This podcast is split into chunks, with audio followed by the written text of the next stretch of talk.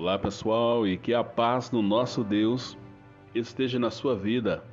Eu sou Djalma de Oliveira, aqui no canal Abençoando Pessoas e Deus, Ele tem uma palavra muito especial para o seu coração.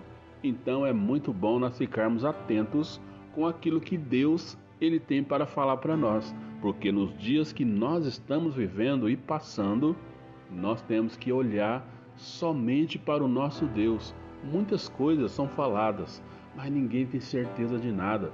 A única pessoa que fala e acontece é o nosso Deus. E olha só, hoje nós vamos tratar de um assunto que é muito bom nós prestarmos atenção. Vai falar sobre o arrependimento. O arrependimento, aquilo que produz em nós a salvação. E é aqui em 2 Coríntios, capítulo 7, no verso 10, que diz assim: A tristeza, segundo Deus, não produz remorso, mas sim um arrependimento que leva à salvação. E a tristeza, segundo o mundo, produz a morte. Olha só, né? Nós temos que ficar aí atentos com essa palavra. Olha só, o arrependimento, segundo o mundo, gera a morte. Mas quando nós nos arrependemos e compreendemos o plano que Deus ele tem para cada um de nós, isso gera salvação, isso nos gera vida e vida com abundância na presença do Pai.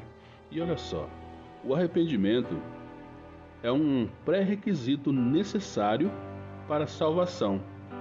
Nenhuma pessoa pode ser salva sem o verdadeiro arrependimento. Quando você olha para João Batista, o precursor de Jesus Cristo, vemos como ele pregou. Ali em Mateus capítulo 3, no verso 2, naqueles dias apareceu João Batista pregando no deserto da Judéia e dizendo: Arrependei-vos, o reino de, dos céus é próximo, está próximo. Olha só, foi, essa foi a mensagem de João Batista, pregando a, o arrependimento. Arrependam, olha só, ele chamando o povo ao arrependimento, porque o reino dos céus está próximo. E hoje, os dias que nós estamos vivendo, não é diferente. Jesus Cristo, ele está próximo e ele prometeu que vai buscar a igreja e ele vai buscar se ele falou. Olha só, quando Jesus Cristo começou o seu ministério, nós lemos em Mateus 4, no verso 17. Dali em diante, Jesus começou a pregar: olha só, abandonem o pecado e voltem para Deus, pois o reino dos céus está próximo. E os apóstolos também pregaram o arrependimento como condição necessária para a salvação.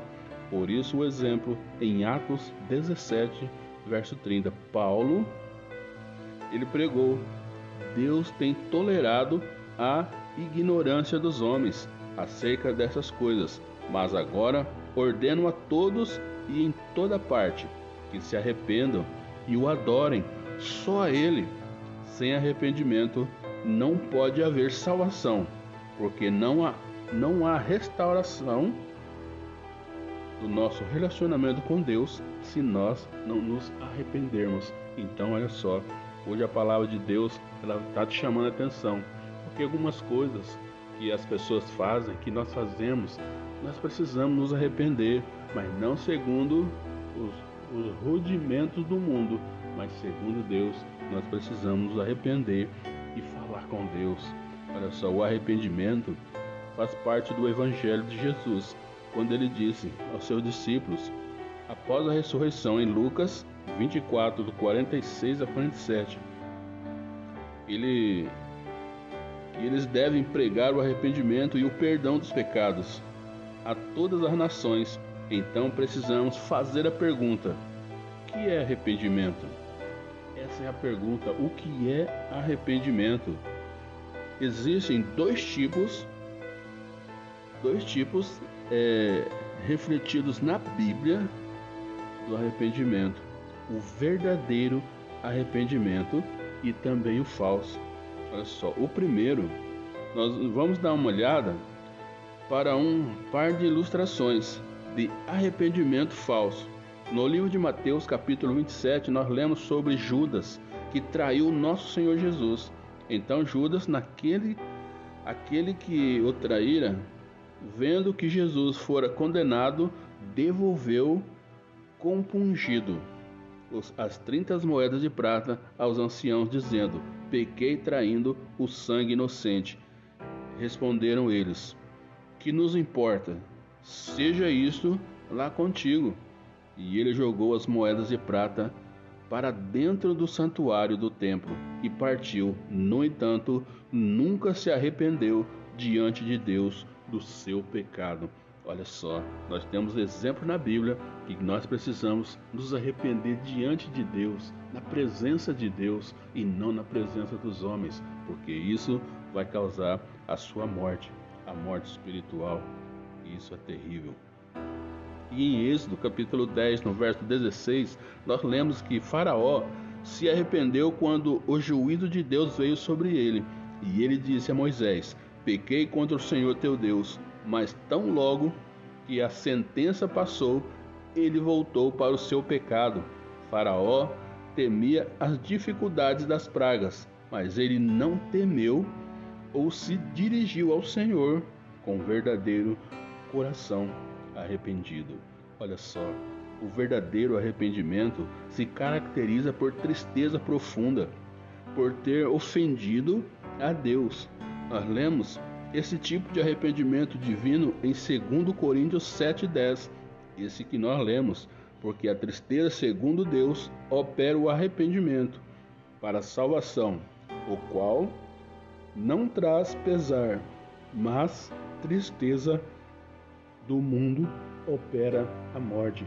A tristeza, segundo o mundo, opera a morte. E o verdadeiro arrependimento também se reflete na vida de Jó.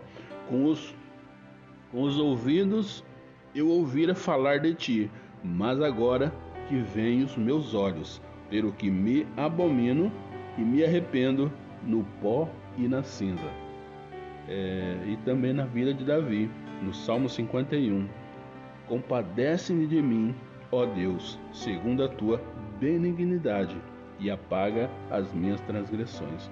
E o texto de Jó está lá em Jó 42, o verso 5 e o 6, né, que vai falar sobre o verdadeiro arrependimento.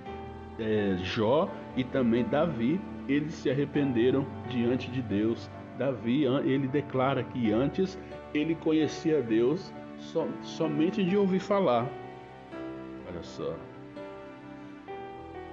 É, Davi não, Jó, né? Ele conhecia Deus só de ouvir falar, mas ele declara que os meus olhos te veem. Agora eu conheço porque eu estou vendo, né? E Davi, ele pede perdão é, na presença de Deus. Ele pede para Deus apagar as transgressões dele, perdoar os pecados dele. E é isso que eu e você nós precisamos fazer pedir para que Deus venha apagar o nosso pecado, para que Ele venha nos perdoar.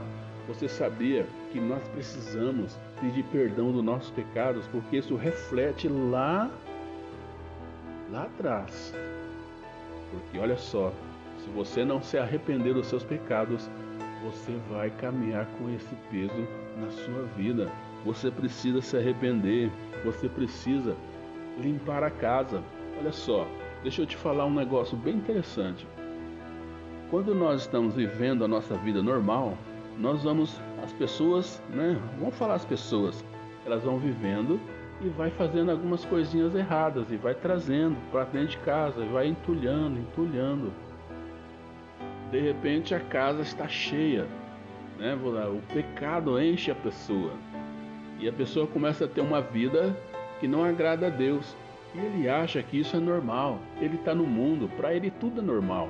Mas quando ele se arrepende e aceita Jesus Cristo, então aí ele fala: Eu estou fazendo tudo certo. Aquela vida que eu tinha, hoje eu já não tenho mais. Mas e aquela sujeira que está lá dentro da casa que precisa ser tratado? Ele está lá. De repente você não trouxe mais lixo novo para sua casa, mas o velho está lá e precisa ser tratado. Então nós precisamos chegar na presença de Deus, reconhecer o seu erro, o seu pecado e pedir para que Deus venha perdoar a sua vida. Então, Deus, ele é o todo-poderoso. Ele ele vai lá e perdoa seus pecados. Ele limpa a casa, ele deixa a casa adornada, limpa, cheirosa, tira tudo aquilo que prejudicava a sua vida, aquilo que dava autoridade para Satanás trabalhar na sua vida. Agora ele já não tem mais autoridade sobre você, porque o seu pecado já foi lavado pelo sangue de Jesus e precisa ser lavado.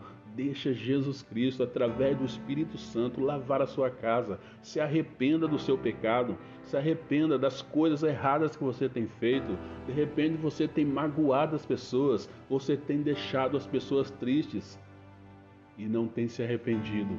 Olha só, com essa atitude sua, você está dando legalidade para o diabo, para Satanás atrapalhar na sua vida. De repente você tem uma vida totalmente de destruição, uma vida que você não consegue prosperar, uma vida que você não consegue fazer as coisas corretas na presença de Deus.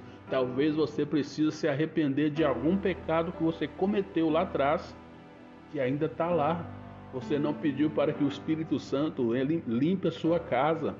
Peça para ele limpar a sua casa, para ele limpar a sua vida, para que você tire essa legalidade de Satanás e somente Deus possa trabalhar na sua vida e você possa ser próspero em tudo que você fizer.